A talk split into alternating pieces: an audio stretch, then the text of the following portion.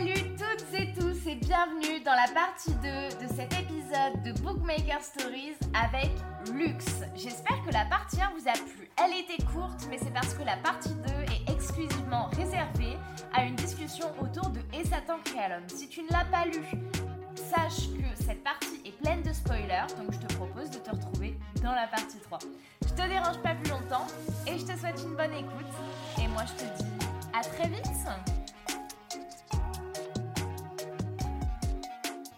euh, On va parler un petit peu de, l'histoire qui t'a fait un peu euh, percer sur, euh, sur Wattpad. Donc c'est cet été mm-hmm. C'est cet été que, que Et Satan créa l'homme a, a, explosé, on va dire Ouais, exactement. Et ça faisait combien de temps que tu l'avais écrit? Cette créa j'avais commencé en 2021. Mm-hmm. Euh, donc, ça faisait un an et demi. Ouais, un an et demi que j'avais commencé. Euh, j'avais terminé l'histoire en mai. Et après, je me suis inscrite sur TikTok parce qu'une lectrice m'avait. Genre, j'avais quelques lectrices. Je j'avais pas de lectrices, mais j'en avais peut-être cinq. Et il y en a une qui avait terminé l'histoire et elle m'a dit Oh, j'ai fait un TikTok, va regarder mon TikTok. Bon, à l'époque, je snobais un peu TikTok. Parce que pour moi, c'était encore Musical.ly. Oui. Mais je me suis inscrite, suis inscrite et j'ai vu son TikTok et j'ai vraiment aimé euh, le concept de faire un contenu sur un livre. Donc, j'ai commencé à en faire moi aussi, à, à intégrer un peu le BookTok petit à petit. Et bah, il y a un TikTok qui a percé et voilà. D'accord, ok. Et donc, du coup, ça t'a fait percer cet été. Et c'est euh, suite à ça que, euh, que tu as écrit le tome 2, du coup? Euh, Suite au fait qu'il a percé, pas vraiment, parce que bon, ceux qui ont lu l'histoire à ce moment-là savent que je ne voulais pas écrire le tome 2. Mhm.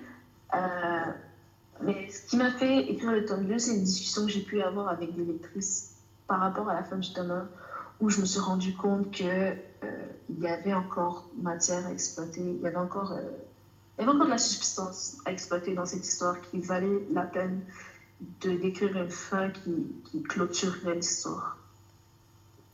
D'accord, oui, effectivement, tout un, tout un côté encore plus, euh, encore plus complexe et encore plus tendu à, à comment dire, à, ouais, à, à chercher et, à rédiger. Ben, un autre défi, quoi. Un défi encore plus grand. moi, j'adore les défis.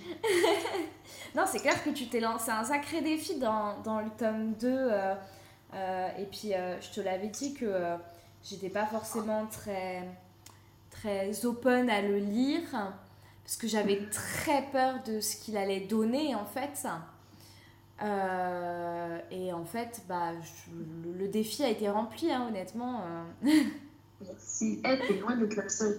Je vois les commentaires TikTok, des fois, les gens ils disent, pas seulement qu'ils veulent pas, ils disent qu'ils ont peur de lire le tome 2. Euh, parce qu'on a des appréhensions, parce que c'est un sujet qui est grave, délicat. Euh, ouais, et ça se comprend. Et puis, euh, et puis il y a aussi ce côté où le, tome 1, malgré le plot twist, dont on va parler juste après, mais le tome 1, malgré le plot twist, euh, c'est quand même un tome qui est très qualitatif. Et euh, et il y a cette peur, même, même si le sujet du tome 2 est bien, bien abordé, il y a quand même cette peur que ça, ça gâche un peu le, la qualité du tome 1. Je sais pas si tu vois ce que je veux dire. Non, je comprends tout à fait. Et ça, c'est une autre de mes folies quand je voulais pas écrire le tome 2. J'ai l'habitude d'écrire, de lire, je veux dire, des tomes 2 qui sont beaucoup moins bons que les tomes 1. Mm. Habituellement, les tomes 2 sont un, downgrade dans l'histoire. Et ça, c'était ma phobie. Et je me suis dit, je vais pas écrire. Déjà, premièrement, je vais pas écrire une histoire, un tome 2, s'il n'est pas aussi, voire mieux que le tome 1. Mm-hmm. Euh, et aussi pour tous les enjeux éthiques et moraux qui, avait, qui venaient avec. Mais euh, quand j'ai construit le plan et que j'en ai parlé un peu aux gens euh, avec qui je discutais pour un, tome, un possible tome 2, euh, je me suis rendu compte que ce tome 2 avait le pouvoir d'être meilleur que le tome 1. Et des retours que j'ai eus jusqu'ici, les gens ont préféré le tome 2 de loin. Ah ouais? Mhm. Et pour, pour quelles raisons tu as eu généralement? C'est que les personnages ont été explorer plus en profondeur, dans le sens où le tome 1, même s'il a ces, petits côtés d'originalité, du fait qu'Arius est misandre et tout, reste une romance de bureau classique. Rêve qu'il se retrouve avec un patron qu'elle ne devait pas avoir. Et après, il se rapproche. C'est. Bien sûr qu'il y a des choses qui sont en plus, mais l'histoire en elle-même est quelque chose qui se voit assez. Alors que le tome 2, on part avec un problème qui, euh, comme, comme tu disais, d'emblée semble euh, impossible à résoudre. Tu as l'impression que tu te lances dans, dans une impasse, parce que comment est-ce qu'ils vont sortir de cette situation en fait? Et le fait que j'ai réussi à relever ces défis, le tome 1 était beaucoup plus facile à écrire. Le tome 1, tu pars pas sur un défi. Oui, le fait qu'Ariès ne peut pas s'approcher des hommes semble un défi impossible à résoudre, mais tu te doutes bien que Hugo va réussir à, à, euh, va réussir à l'approcher. Mais le tome 2 part littéralement sur un défi qui est, et tu vois, moi j'ai dit que je l'ai résolu, mais tu comprends qu'il y en a qui, qui, sans vouloir spoiler, mais tu comprends, il y en a qui vont pas nécessairement être OK avec la fin que j'ai prise, donc pour eux le problème n'est pas résolu. Donc pour ça j'ai aimé le tome 2. Mm. Et je pense que les gens ont aussi aimé. Ok, ouais, je vois. Je vois. Après, c'est une introspection. Euh, euh, bah justement, je, pense qu'on on, va pouvoir parler un peu du, du, plot twist. Comme ça, on va pouvoir euh, après découler sur, sur le tome 2 en lui-même. Mais du coup, donc ce plot twist de Et Satan créa l'homme, est-ce qu'en fait tu as construit l'histoire autour de ce plot twist, c'est-à-dire de cette scène finale ou est-ce qu'en mhm. fait, tu as eu cette idée de euh, la misandre et, euh, et euh, du, du, du, mec qui est né avec une cuillère en or dans la bouche, quoi et, et tu t'es dit, tiens, ça va faire une bonne histoire. Et en fait, au fur et à mesure, tu as eu cette, cette idée de plot twist en écrivant. mais comme je t'ai dit tout à l'heure, euh, quand j'étais retournée dans, sur ma page, j'avais un scénario avec une femme qui détestait les hommes. Mhm. Euh, quand j'avais 14 ans, je ne savais pas c'était quoi la misandrie. Donc j'ai cherché si ça existait de détester les hommes et, euh, et d'avoir même peur des hommes. Et, c'est là que m'est venue l'idée de, de, tu vois, le cause et effet, que la cause soit un viol.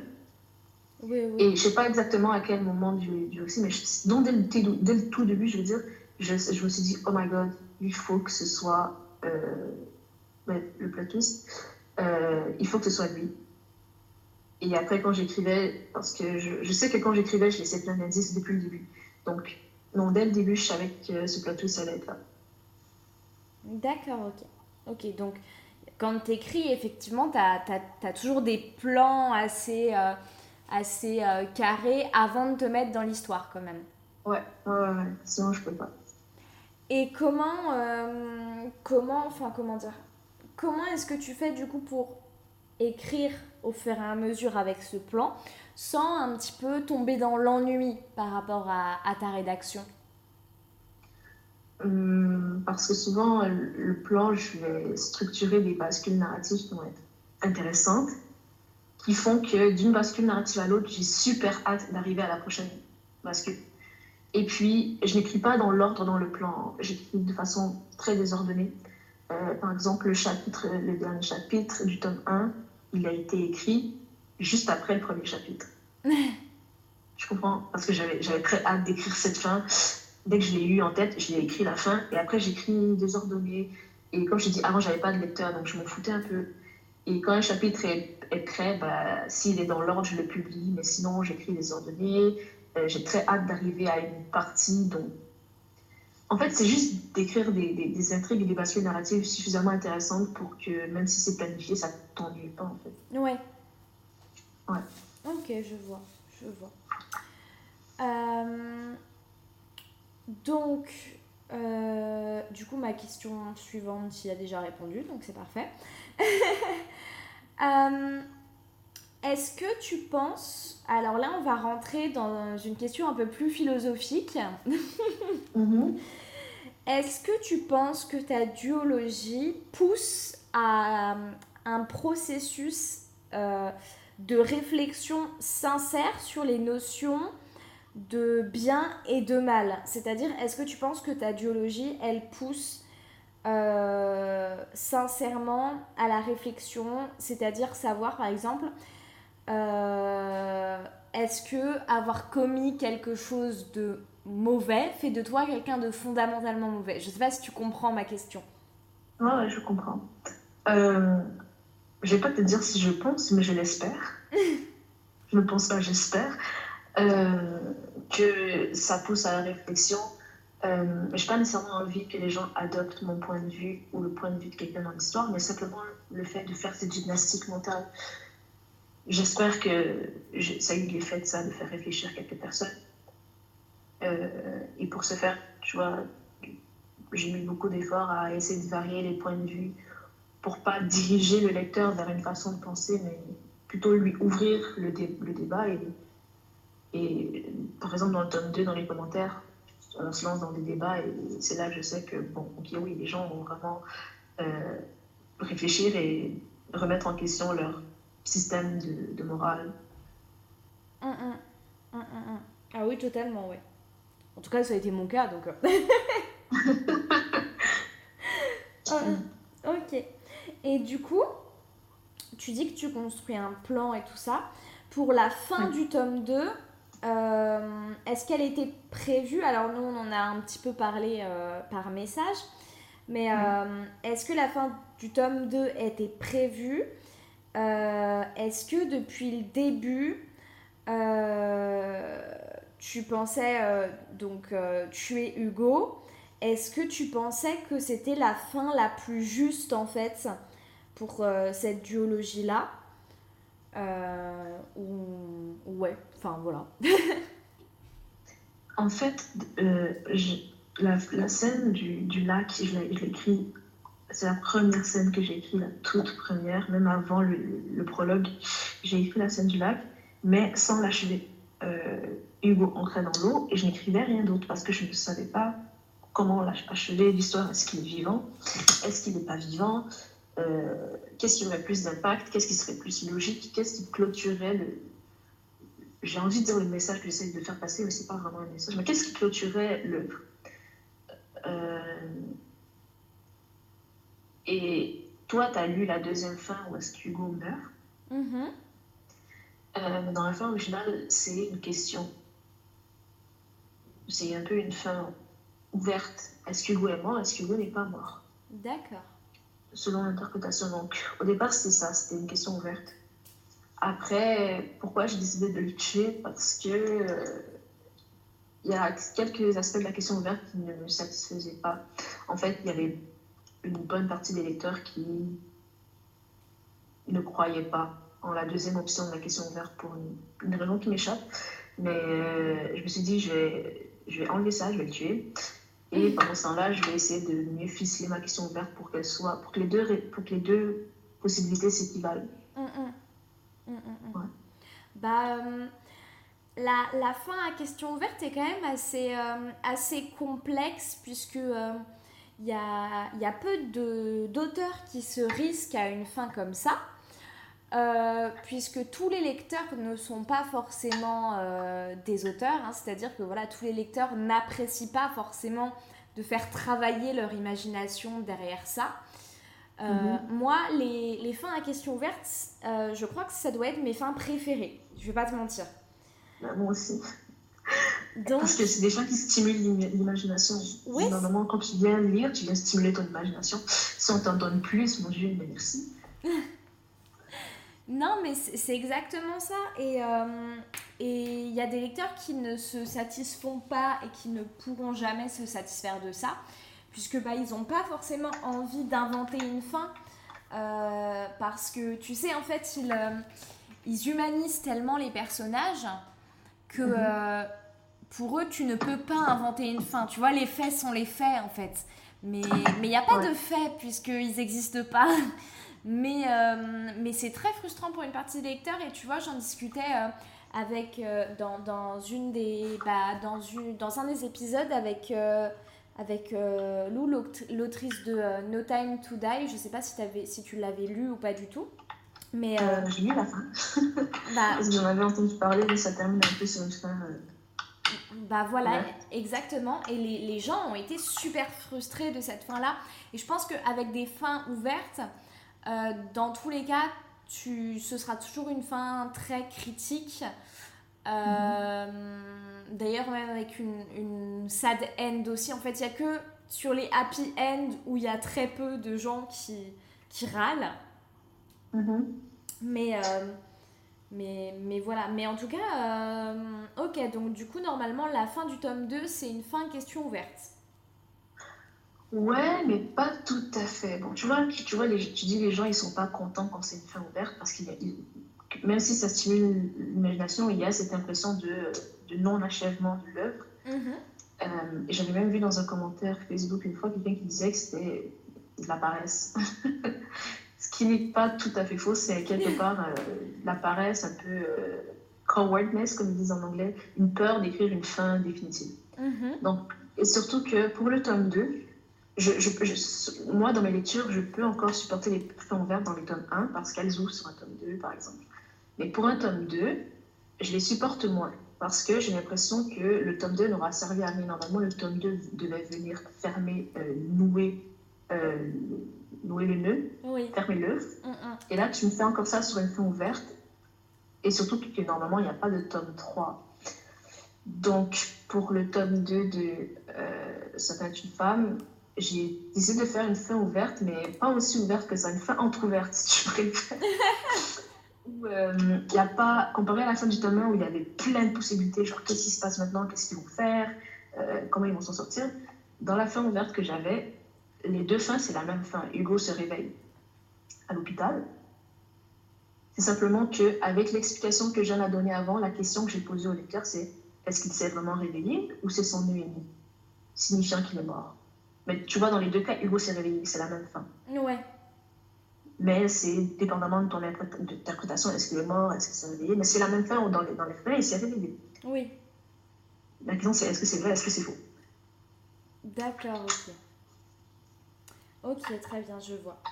Et euh, d'ailleurs, en, en, allant sur ton Wattpad et tout pour, euh, pour écrire le, le podcast, je suis mhm. tombée sur une phrase dans, le, dans la description donc, du tome 2, enfin dans le résumé du tome 2, qui m'a fait sourire.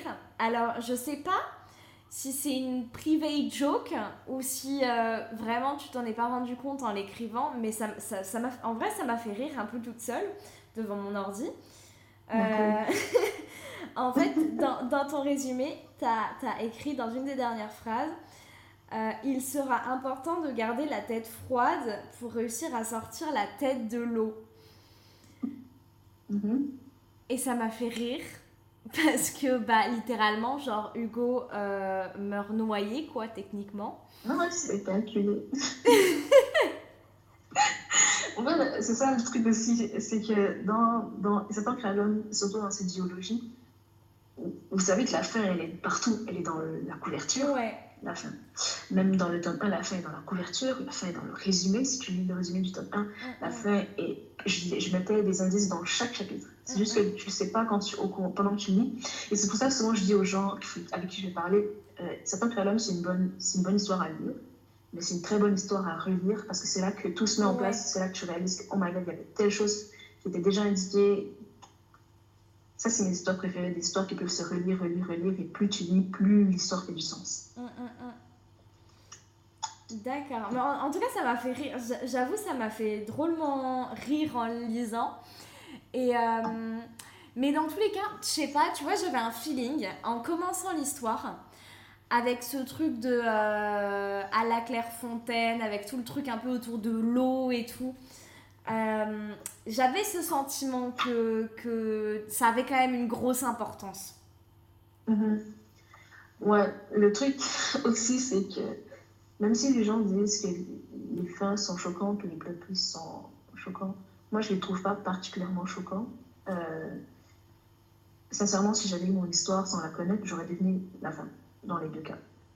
Euh, le défi, ça va être plutôt de brouiller les pistes pendant l'histoire. Je mhm. sais qu'il y en a qui se sont doutés au début peut-être du tome 1 que peut-être que l'agresseur pourrait être euh, ouais. Mhm. euh, et le défi pendant le tome 2, c'est de brouiller cette, cette piste en, le fait que Arias connaît le visage de son agresseur et donc on se dit que c'est impossible que ce soit Hugo, sinon elle l'aurait reconnu. Donc j'ai joué sur ça. Et dans le tome 2, pour, pour brouiller la piste du, du suicide qui serait trop évident, surtout que dans, les, dans, dans la, mise en garde, je dis qu'il y aura du suicide. Ouais. Donc tu te doutes qu'un des personnages va le faire.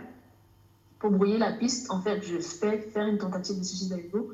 Et normalement, les gens se disent après cette tentative, ouf, c'est fini, il ne recommencera pas, tu vois. Ouais, ouais, Les gens, ils sont pas une fois qu'il a décidé de ne pas se suicider. Normalement, dans une histoire, tu n'as pas deux, trois tentatives de suicide, tu en as une pour le drama. Et, donc, j'ai donné un faux, une fausse sensation de, de, de, paix aux gens après avoir sauvé Hugo une première fois, où les gens ne se doutent pas que Hugo pourrait recommencer et, vraiment passer à la petite mm, mm, mm. Donc, euh, ton, ton, vrai challenge, alors, c'est de brouiller les pistes au fur et à mesure. C'est de brouiller les pistes, ouais. ok. C'est de brouiller les pistes en mettant le plus d'indices possible. Pareil pour euh, la grossesse d'Ariès. Mm littéralement, niveau. Euh, il, quoi, il, il confronte Ariès, il, il, lui demande Est-ce que tu es enceinte? Et il lui dit non. Ouais, ouais, ouais. Alors, t'es là. Donc, c'est aussi simple que ça. Parce qu'il y en a plein qui disent Imaginez, elle est enceinte. C'est pas si difficile à, à deviner. Le, le défi, c'est vraiment juste de bruit. Ouais, ok. Non, je vois. Effectivement, effectivement, c'est euh, c'est un peu traître. C'est toujours ce truc où tu dis Ah, je pense que et puis en fait, euh, bah non. et puis au final, euh, bah si. Donc euh, ouais, non, non, mais c'est très fort. Honnêtement, tu... Enfin, on, on sent qu'il y a du travail en fait derrière. c'est pas juste tu te poses devant ton, ton PC et t'écris ce qui te vient à l'esprit, quoi. Non, non. Et, et du coup, justement, on va, enfin, on va plus un peu parler de, de, des principes, des positions que tu peux avoir vis-à-vis du tome 2, puisque vis-à-vis du tome 1, mhm. de toute manière, bon, bah, enfin, un viol est un viol, ça me paraît difficile de remettre en question euh, ça, de toute manière. Euh, mhm. Mais euh, c'est plus, quelle est ta position vis-à-vis, en fait, de ce que tu évoques au retour de culpabilité que vit Hugo, etc. Euh, parce que bah, moi, c'est assez drôle parce que quand j'ai fermé l'histoire, euh, ma psychologie, elle m'a un peu ramené, euh, tu sais, donc, comme je te disais tout à l'heure, à, à, la notion de, de, de, valeur et de bien et de mal, où je me suis dit, je, avec quoi je ressors, quoi. Et du coup, toi, t'en as tiré quoi de ça, en fait? Je vais dire qu'avant, j'étais, comme je dit, très relative. Euh, je relativisais beaucoup. Je savais euh, consciemment que, euh, comme tu dis, un viol est un viol mm-hmm. et que c'est impardonnable. Mm-hmm. Mais il y avait cette partie de moi qui voulait absolument qu'ils se remettent ensemble. Et surtout que j'avais mis un cadre où. et là, il faut que je fasse attention à ce que je dis pour pas dire n'importe quoi. Où en fait, il faut voir l'histoire un peu comme un devoir de philo qui te met dans une situation qui n'arrive pas nécessairement dans la vie. Je nous ai mis dans un cadre où Hugo était 100% inconscient. C'est pour ça que je, précise au début du tome 2 que vous êtes, on est dans un cadre fictif où Hugo est 100% inconscient. C'est pas quelque chose à transposer dans la vraie vie. Donc, je t'avoue que c'est difficile de dire que ça a changé mon opinion dans la vraie vie parce que euh, si tu me demandes est-ce que un violeur qui dit qu'il a, qu'il a consommé, je le pardonne? Absolument pas. Parce que je sais que dans la vraie vie, c'est quelque chose qui est d'abord difficile à vérifier. Quelqu'un peut te mentir. Oui. Et, euh, et je suis quelqu'un qui prendra toujours le seuil de la victime, même si la personne était inconsciente, la victime a, a subi une conséquence. C'est simplement que dans l'histoire, je nous mets dans un cadre fictif précis où Hugo était 100% inconscient, c'est là que je peux un peu plus euh, ouvrir ma morale, être plus malléable, mais dans la vraie vie, non, pas vraiment. Non. Mhm, mhm. Après, sans, sans, parler de notion de, de, pardon, alors du coup, tu disais que ça pouvait ramener un, un exercice philosophique. Bah, euh, clairement, moi, ça m'a fait penser. Euh, je sais pas si tu as étudié un peu euh, Sartre à l'école. Mhm. Euh, et si tu connais un peu le principe euh, de euh, la mauvaise foi de Sartre. Non, explique. la conscience, elle cherche toujours à, à coïncider avec elle-même. Elle, comment dire, elle ne peut jamais cacher ce qu'elle est.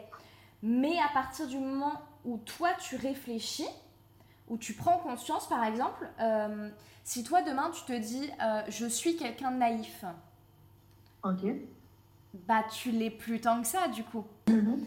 Mais en fait, euh, Sartre il soulève l'idée que euh, l'être humain étant libre, l'être humain étant libre, euh, pour se soulager du stress que crée la liberté, on va créer une espèce d'illusion de valeur.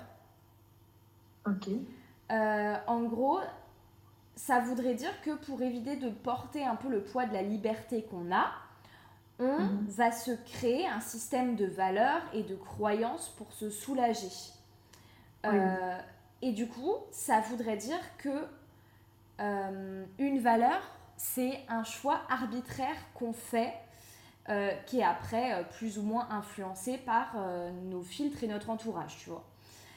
Et donc, par conséquent, Hugo, en découvrant qu'il est un violeur, il aurait pu influencer ses propres valeurs pour dédramatiser son acte.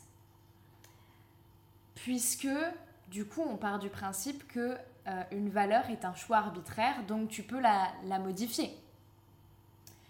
Et donc, s'il dédramatise son acte, euh, ça lui aurait permis d'avoir la conscience un peu plus apaisée et de pouvoir euh, avancer. Bah, en, se disant, mhm. bah voilà, moi j'étais pas conscient, donc je suis pas vraiment un violeur. Oui. Euh, alors attention, c'est pas ce que je pense, hein, c'est ce qu'il aurait pu, ce qu'il aurait pu se dire, mais il a choisi cette stratégie de, de fuite un peu, euh, de garder ses, ses, valeurs, et donc en fait, il se serait un peu au final mené lui-même à sa propre perte. Perte, perte. Oula, je vais y arriver.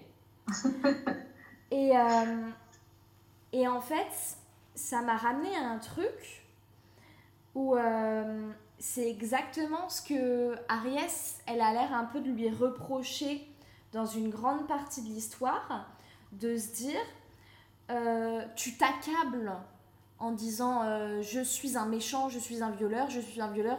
Donc tu restes sur ce système de valeurs-là tu ne remets pas en question tes principes fondamentaux sans même te dire, ok, euh, alors certes, le, viol c'est mal, mais tu, tu restes sur ton, ton, point de vue de base et du coup, tu t'accables et tu passes ton temps à te lapider alors que c'est moi la victime de l'acte dans l'histoire.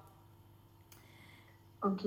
Et, euh, et du coup, en fait, ça m'a amené à me questionner sur mes propres valeurs et mes propres filtres, dans le sens où le, le, le viol, c'est quelque chose de, de, mal. Je suis placée pour le savoir parce que j'ai été victime d'agression sexuelle. Mhm. Mais moi, ça m'a fait me poser la question de dire, est-ce qu'un violeur est fondamentalement mauvais? Et est-ce que... Euh, même si, même si cette personne n'est pas fondamentalement mauvaise, partons de ce principe-là, dans tous les cas, elle doit être punie pour ce qu'elle a fait. Ah bah Quoi qu'il arrive. Bah Mais du bah coup, est-ce que le sort, enfin la punition que cette personne va connaître, ne va pas au final la transformer en quelqu'un qui est fondamentalement mauvais du coup? Euh, pas nécessairement. Et puis, ça dépend du crime. Par exemple, un viol, comme Luna le dit dans la discussion avec Hugo, ça dépend de ton, de ton interprétation de ce qu'est un violeur, selon si tu fais un, procès d'acte ou d'intention. Euh, ceux qui vont faire un, procès d'acte, Chanel par exemple, euh, va dire un viol a été commis par une personne, cette personne est un violeur. Point barre, l'acte a été commis, le résultat est, là, elle en a été la témoin pendant 8 ans, parce que c'est elle qui a été auprès d'Ariès. Donc, c'est un procès d'acte. Euh, Jeanne et Luna, par exemple, elles font un procès d'intention. Ou pour Luna, un violeur, avant d'être quelqu'un qui viole une personne, c'est un prédateur. Quelqu'un qui a le désir de, de, blesser une personne, de lui retirer sa dignité, de, lui imposer sa domination, avant même quelqu'un qui commet l'acte, parce que euh, il y a des gens qui font des tentatives de viol mais qui vont jamais y arriver. Mais pour moi, restent des violeurs parce que l'intention y était. c'est des prédateurs, c'est des violeurs parce que l'intention y est. Pourtant, ils n'ont jamais commis l'acte. Ça dépend de, de, de, comment tu le prends. Et euh, pourquoi est-ce que je trouve que le, ce qu'Hugo a pris, euh, la vision qu'Hugo a pris euh, n'est pas ce que tu, tu, me décris, ce que tu m'as décrit, quelque chose de très compliqué. Je ne pourrais pas le résumer en, en, un seul mot. Mais Hugo, tu sais, lui, il a été témoin de la souffrance d'Ariès. Mm-hmm. Donc, il ne peut pas juste décider d'ignorer la souffrance qu'il a, qu'il a, qu'il a vu Ariès vivre pendant trois ans parce qu'il savait qu'il était inconscient ça voudrait dire qu'au final, euh, la, raison fondamentale euh, du suicide d'Hugo, euh, ce serait même serait même pas tant le fait que ce soit un... parce qu'il s'accable beaucoup en disant je suis un violeur je suis un violeur je suis un violeur je suis un violeur mais en fait ce serait même pas tant cette idée là ce serait vraiment le, le fait qu'il est enfin, qui, qui les fait autant souffrir la personne qu'il aime. Exactement, parce que je des fois, je me suis demandé si ça avait été une autre personne qu'Ariès. Ouais. Si ça avait été quelqu'un qui, qui n'aime pas nécessairement, est-ce qu'il se serait autant abattu que ça? Est-ce qu'il se serait autant senti abattu si ça n'avait pas été quelqu'un qui est proche de lui? Bon, je ne sais pas parce que je ne l'ai pas écrit. Mais euh, le fait que, que, que, justement il aime Ariès profondément et qu'il a été témoin de sa souffrance. Et surtout, je te rappelle que non seulement il a été témoin, mais il a porté une haine viscérale à la personne qui avait, fait, qui avait commis ces actes. La personne qui avait fait souffrir la femme qu'il aimait. C'est sûr que Hugo avait des fantasmes de ce qu'il lui ferait et tout d'un coup, il a la possibilité de faire du mal à la personne qui, qui lui a fait ça. Il se trouve juste que c'est lui. Mm, mm. Mais pour lui, ça ne, ça ne change pas grand-chose que ce soit lui ou quelqu'un d'autre. La personne qui a fait du mal à Ariès devait payer de sa vie. Mais c'est, c'est ça qui est délicat et que je trouve, euh, que je trouve assez fou dans, vraiment dans, dans le personnage d'Hugo, justement. C'est que euh, il, il n'a pas bougé son système de valeurs. Son système de valeurs est resté le même, ses intentions sont restées les mêmes. Euh, coûte que coûte jusqu'à la fin. Il a failli flancher en disant bah je vais rester avec la femme que j'aime. Euh, Pour la réparer, ouais. Voilà. Il a, il a failli flancher, mais en fait, il est resté vraiment campé sur son système de valeurs, de dire genre non, j'ai trop vu la femme que j'aime souffrir, euh, en, chier de bout en bout et quoi qu'il arrive, si je mets la main sur la personne qui lui a fait ça, je la tuerai. Mhm. Il est resté campé sur ce système de valeurs, quitte à se suicider, quoi. Et, euh, et ça, pour le coup, j'ai trouvé... Enfin, ça m'a... Vraiment, ça m'a fait réfléchir. Je me j'ai trouvé ça fou, quand même. Ouais, comme tu dis, il a vraiment failli flancher parce que pendant l'histoire, Ariès, elle, elle parvient à lui pardonner, mhm. euh, ce qui témoigne d'une grande force. Euh, je sais pas, les gens qui ont écouté ça, vous n'êtes pas obligés de pardonner quelqu'un qui vous a fait du mal, jamais, jamais.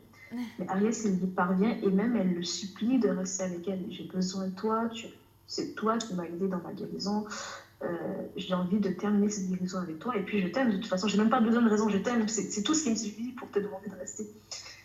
Et, euh, et, vraiment, il était en train de revoir la lumière. C'est juste que c'est peut-être le fait que d'un coup tout le monde le savait, c'est plus juste entre lui et Ariès. C'est euh, parce qu'au final, oui, on est nous, mais on est aussi ce que les gens pensent de nous. Ouais. Et, et tu vois, Hugo se disait, Hugo était un violeur pour Hugo, mais pas pour Ariès. Tu vois, donc il y avait ce côté un peu équilibré. Mais une fois que l'information est révélée un peu à tout le monde, Hugo est un violeur pour Daryl, pour Borcha, pour tout le monde. Donc Hugo est un violeur plus que Hugo n'est pas un violeur. Tu comprends ce que je veux dire? Ouais, je comprends très bien.